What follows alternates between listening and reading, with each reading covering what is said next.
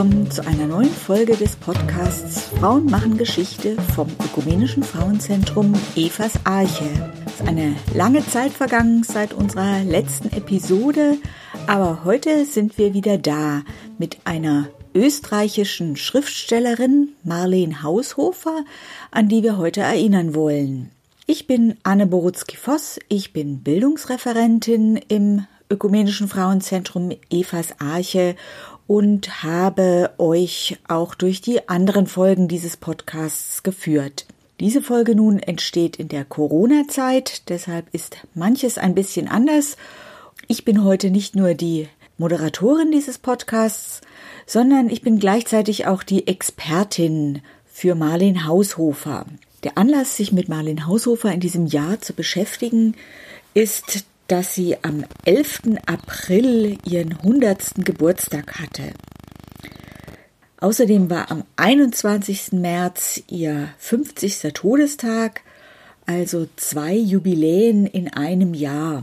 Ich selber bin schon seit vielen Jahren Fan von Marlene Haushofer und möchte am Anfang kurz erzählen, wie ich dazu gekommen bin, mich mit Marlene Haushofer zu beschäftigen und was mich an ihrem Werk so fasziniert. Marlene Haushofer wurde so in den 80er Jahren, also schon 10 bis 15 Jahre nach ihrem Tod, wiederentdeckt. Vor allen Dingen von der Frauenbewegung. Die fand ihre Bücher spannend, weil Frauen in der Regel die Protagonistinnen waren.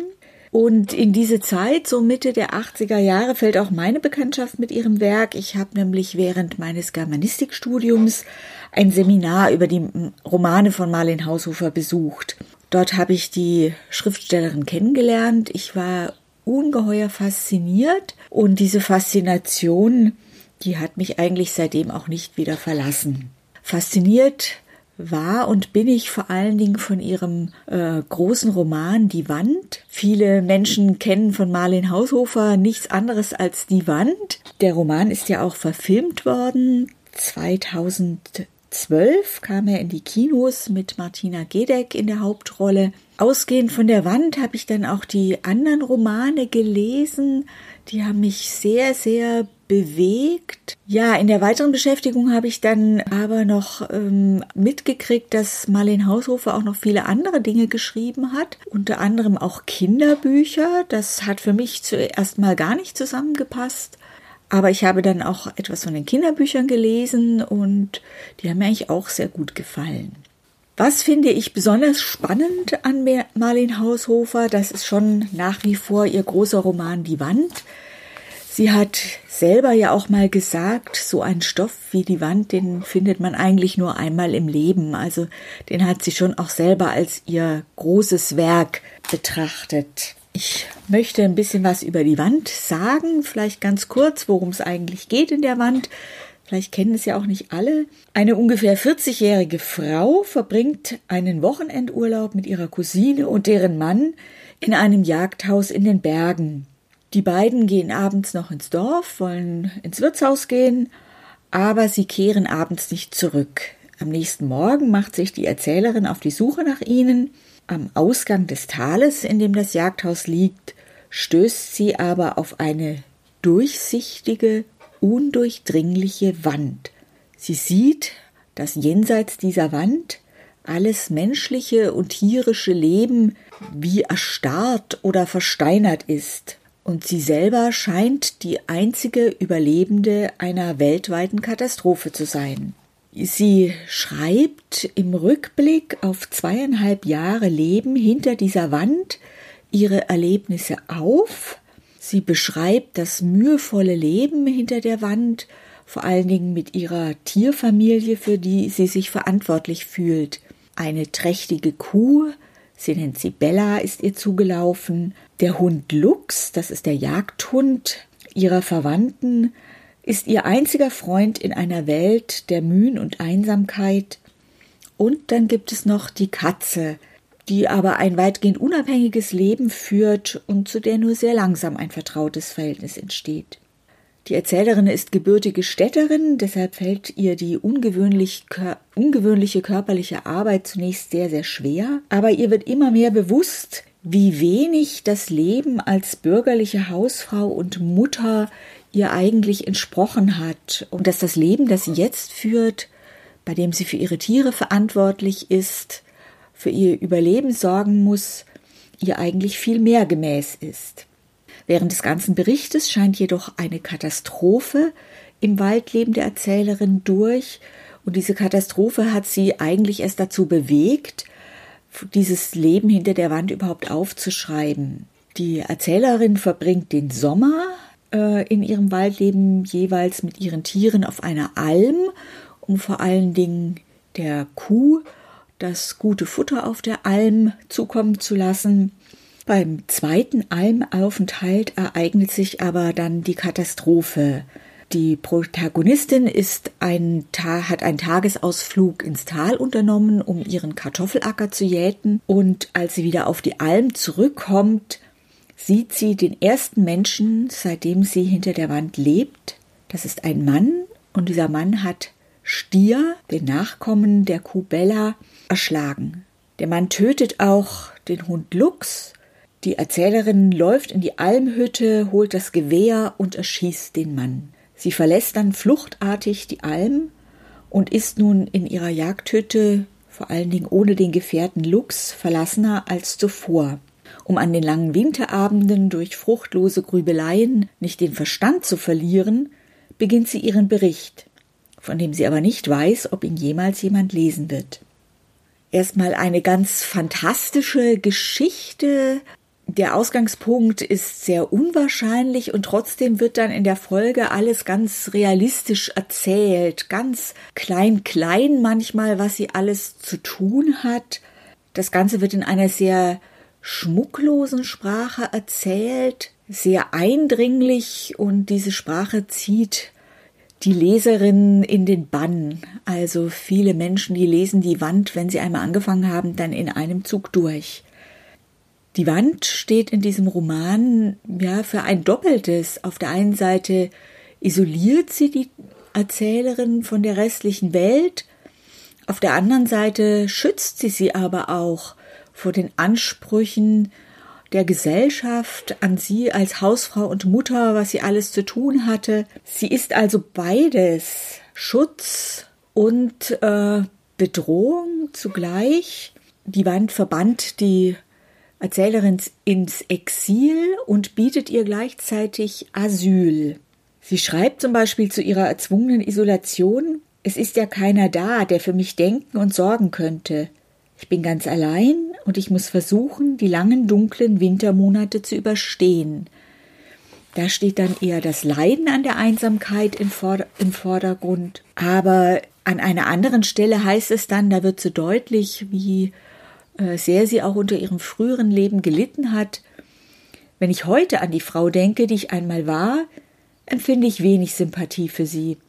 Sie hatte ja nie die Möglichkeit, ihr Leben bewusst zu gestalten. Als sie jung war, nahm sie unwissend eine schwere Last auf sich und gründete eine Familie, und von da an war sie immer eingezwängt in eine beklemmende Fülle von Pflichten und Sorgen. Beim Lesen der Wand taucht dann natürlich die Frage auf, was ist das eigentlich für eine Frau, die so ein Buch wie die Wand geschrieben hat? Marlene Haushofer ist nur knapp 50 Jahre alt geworden. Sie wird am 11. April 1920 als Marie-Helene Frauendorfer in Frauenstein in Oberösterreich geboren. Ihr Vater war Revierförster und ihre Mutter war vor der Heirat Kammerzofe. Also die Mutter hat durchaus auch in vornehmen Kreisen verkehrt und hat das dann in ihrer Ehe auch immer ein bisschen vermisst. Marlene Haushofer hat einen jüngeren Bruder und mit zehn Jahren kommt sie in eine Internatsschule der Ursulinen nach Linz. Sie muss wohl in diesem Internat auch sehr gelitten haben. 1934, 35 muss sie den Schulbesuch wegen einer Tuberkuloseerkrankung unterbrechen. Sie legt dann 1939 die Matura, also das Abitur, wie es auf Österreichisch heißt, an einer öffentlichen Schule ab und absolviert dann den damals vorgeschriebenen Arbeitsdienst in Ostpreußen. Ein Jahr später beginnt sie dann mit dem Studium der Germanistik in Wien. In Wien trifft sie einen Mann wieder, den sie bereits während des Reichsarbeitsdienstes kennengelernt hat, nämlich den Medizinstudenten Gerd Mörth aus Dortmund. Das muss wohl eine große Liebe gewesen sein. Sie wird auch schwanger von diesem Mann und dann geht die Beziehung in die Brüche. Es ist nicht ganz klar, wer die Beziehung beendet hat, er oder sie. Aus welchen Gründen ist auch nicht klar. Sie hält auch die Schwangerschaft vor ihrer Familie geheim, will aber das Kind bekommen. Noch während der Schwangerschaft lernt sie dann Manfred Haushofer kennen, auch ein Mediziner. Sie heiratet ihn 1941 und bringt aber ihren ersten Sohn, der ja nicht von Manfred Haushofer ist, heimlich in Bayern zur Welt. Und dieses Kind wächst auch die ersten vier Jahre seines Lebens in Bayern bei einer Pflegefamilie auf. Marlene Haushofer studiert weiter, unterbricht das Studium mehrfach, bekommt ein weiteres Kind, nämlich 1943 den zweiten Sohn Manfred Sie nimmt das Studium in Graz wieder auf und beginnt auch mit einer Promotion. Am Ende des Krieges 1945 muss sie aber aus Graz fliehen. Das ist ziemlich abenteuerlich. Sie flieht mit ihrem Mann mit dem Fahrrad in ihre Heimat. Auf dieser Flucht geht die Doktorarbeit verloren und sie hat sie eigentlich auch nie wieder aufgenommen.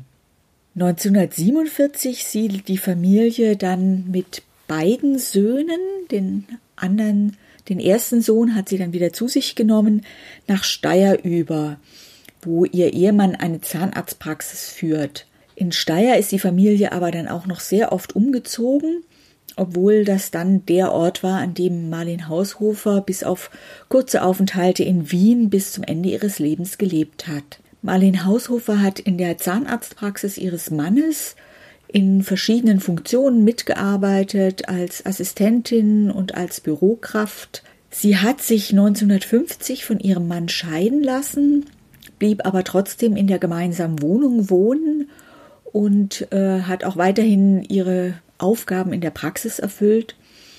1958 hat sie ihren Mann dann erneut geheiratet.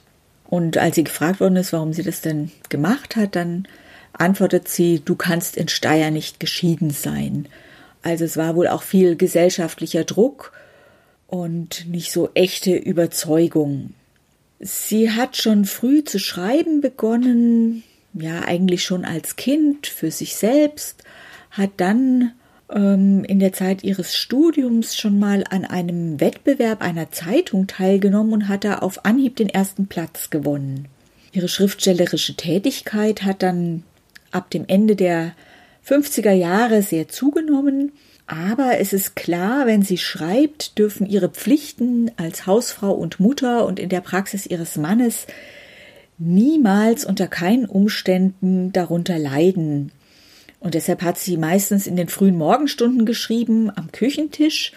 Später dann hat sie oft am Nachmittag geschrieben, aber es heißt, sie hat auch jeden Tag äh, nur wenige Stunden schreiben können und eben oft auch nicht jeden Tag. Marlene Haushofer ist 1968 an Knochenkrebs erkrankt. Sie hat die letzten zwei Jahre ihres Lebens unter dieser Krankheit sehr gelitten und ist am 21. März in einer Wiener Klinik gestorben. Sie hat mehrere Romane geschrieben, also die großen Romane sind natürlich Die Wand, dann Himmel, der nirgendwo endet. Da geht es um ein kleines Mädchen, was wohl sie selber ist. Da beschreibt sie sehr autobiografisch ihre Kindheit. Und ihr letzter großer Roman heißt Die Mansarde. Den hat sie dann schon auf dem Krankenbett geschrieben. Im Mittelpunkt ihrer Romane stehen meistens Frauen, die am Leben und auch an der Liebe leiden, diese Frauen reiben sich in zermürbenden Haushaltsalltäglichkeiten auf, die sie im Grunde ihres Herzens verabscheuen. Und da kann man, denke ich, schon eine sehr deutliche Parallele auch zu ihrem Leben entdecken. Die Hauptpersonen ihrer Romane haben einerseits eine große Sehnsucht nach menschlichen Beziehungen, andererseits aber auch Angst vor zu großer Nähe und fühlen sich oft in der Einsamkeit dann eigentlich wohler als in der Nähe von Personen. Und ihnen gegenüber steht dann oft ein grausamer Mann, ein grausamer, egoistischer Mann, der nur vom Verstand regiert wird und eben nicht von den Gefühlen. Ich hatte zuerst die Romane von Marlene Haushofer gelesen und Mich hat nach der Wand eben auch sehr die Mansarde fasziniert. Auch ein Roman der Abtrennung, eine Frau, die sich immer in die Mansarde ihres Hauses zurückzieht. Ja, dass eine Frau, die solche Romane schreibt, dann auch Kinderbücher schreibt, das konnte ich mir zuerst gar nicht vorstellen. Aber in Österreich, da gehören ihre Kinderbücher eigentlich zum Kanon der Kinderliteratur. Da sind eben auch ihre Kinderbücher sehr bekannt. Ich habe jetzt kürzlich noch einmal eines der Kinderbücher wiedergelesen. Das Buch heißt Müssen Tiere draußen bleiben und ist eine Internatsgeschichte, auch hier wieder ein biografischer Bezug. Die Erzählung spielt in einem jungen Internat und sie zeichnet eigentlich die Jungen in dieser Geschichte sehr, sehr liebevoll. Gleichzeitig wird aber auch schon die Einsamkeit von, auch schon von Kindern deutlich, dass sie eben nie alles teilen können, weder mit der Familie noch mit ihren Kameraden im Internat. Im Internat sind natürlich keine Tiere erlaubt, aber am Ende der Geschichte werden dann doch der Bernardiner Wotan, die Katze Uhu und die Schildkröten Flip und Flop von der strengen Heimleiterin als Hausgenossen akzeptiert. Und die Frage, müssen Tiere draußen bleiben, dann mit Nein beantwortet. Und es gibt sogar ein Happy End für den ewigen Sitzenbleiber Fluffy, der dann doch von seinen Eltern für die Sommerferien abgeholt wird. Also kein pessimistisches Buch, eigentlich ein Buch, das auch zeigt, dass auch in scheinbar ausweglosen Situationen sich doch ein neuer Weg eröffnet. Ein Buch, was jetzt nicht oberflächlich fröhlich ist, aber doch viel Hoffnung enthält. Also auf der einen Seite die Romane, die oft pessimistisch sind, auf der anderen Seite dann Kinderbücher und dann noch viele Erzählungen, die Marlene Haushofer geschrieben hat. Auch bei den Erzählungen gibt es ein ganz breites Spektrum an Themen. Es gibt auf der einen Seite die Geschichte vom Menschenmann. Dieser Menschenmann ist von Grausamkeit und Egoismus gekennzeichnet. Der steht eigentlich so für den Typus Mann, der ganz oft in ihren Romanen vorkommt. Und die große Mutter in dieser Erzählung sieht am Schluss keine andere Möglichkeit, als den Menschenmann zu töten. Und auf der anderen Seite gibt es aber auch ganz witzige, humorvolle Geschichten. Mir gefällt besonders gut die Geschichte von der Frau mit den interessanten Träumen. In dieser Geschichte erzählt eine Frau jeden Morgen ihrem Mann von ihren verrückten und abstrusen Träumen. Der Mann ist davon aber dann allmählich so genervt, dass er ihr mit Scheidung droht, wenn sie ihn weiter mit ihren seltsamen Träumen belästigt. Aber nach wenigen Wochen schon wird ihm langweilig, wenn er keine Traumgeschichten seiner Frau mehr hört. Er erlaubt ihr, ihm noch einmal eine Geschichte zu erzählen, und sie erzählt ihm dann, dass sie im Traum als Hofrat in einem Ministerium die beantragte Pension für einen Hund bewilligt hat. Und nachdem sie ihm das erzählt hat, ist die Beziehung erstmal wieder im Lot. Wie passt das zusammen? Die auf der einen Seite sehr humorvollen Geschichten und auf der anderen Seite die eher pessimistischen Geschichten. Es gibt viele Hinweise, dass Marlene Haushofer selber eine Frau war, die sehr einsam war und die eigentlich auch mit den Menschen, die ihr scheinbar nahe standen, nicht so recht teilen konnte, was ihr wichtig war. Und auf der anderen Seite gibt es auch immer wieder Aussagen von Freundinnen von ihr, dass sie mit Marlene Haushofer ganz herzhaft lachen konnten, dass sie sehr lustig war und sich auch gerne amüsiert hat. Es gibt im Internet einen YouTube-Film, den haben vier junge österreichische Frauen gedreht 2011 anlässlich des Internationalen Frauentages und sie haben in diesem Film verschiedene Frauen zu Marlene Haushofer interviewt und am längsten zu Wort kommt Angela Mohr, eine Freundin von Marlene Haushofer, die Marlene Haushofer schon aus der Schulzeit kennt und die hat ein, finde ich, sehr interessantes Detail zu Marlene Haushofer erzählt. In der Schulzeit, während der Internatszeit, haben die Mädchen oft am Wochenende Theater gespielt. Und wer hatte die guten Ideen für Theaterstücke? Das war Marlen Haushofer. Der ist immer was eingefallen, Nun sollte man denken, dass Marlene Haushofer ihre guten Ideen auch selber mit umgesetzt hat, aber wenn es um die Rollenverteilung ging, dann hat sie in der Regel die Rollen übernommen, bei denen sie wenig bis gar nichts sagen musste. Ja, es passt oft nicht zusammen, was über sie zu hören und zu lesen ist, was aus ihrer Biografie bekannt ist, genauso wie eben ihre Bücher so unterschiedlich sind. Ich denke, es greift zu kurz, wenn man in ihren Büchern zu allen Dingen Entsprechungen in ihrer Biografie sucht. Sie war vor allen Dingen auch wirklich eine ganz herausragende Schriftstellerin. Schreiben, das war ihr Leben und sie hat einmal gesagt, wenn ich nicht schreibe, fühle ich mich versumpft und ekelhaft. Sie schreibt eine sehr schnörkellose Sprache, die den Leser und die Leserin wirklich in ihren Band zieht. Für mich sind die Bücher von Marlene Haushofer Bücher, die ich auch immer wieder lesen kann, die mich jetzt auch schon lange in meinem Leben begleiten und die mir sehr, sehr wichtig sind. Ich möchte anregen, die Bücher von Marlene Haushofer zu lesen und nicht nur die Wand zu lesen, sondern vielleicht auch mal die Erzählungen zu lesen und die unterschiedlichen Seiten von Marlene Haushofer kennenzulernen. Es gibt im Internet einige Informationen zu Marlene Haushofer. Ich werde noch einige Informationen in den Shownotes verlinken. Es gibt eine sehr gute Schweizer Homepage zu Marlene Haushofer mit vielen, vielen Informationen. Es gibt natürlich eine österreichische Homepage. Es gibt den genannten YouTube-Film und es gibt einige Bücher. Übrigens ist ganz neu in diesem Jahr ein schmales Bändchen herausgekommen mit Märchen, die Marlene Haushofer geschrieben hat. Also, lest Marlin Haushofer und teilt gerne mit, wie ihr die Bücher von Marlin Haushofer findet. Und ich sage jetzt auf Wiederhören bis zum nächsten Mal.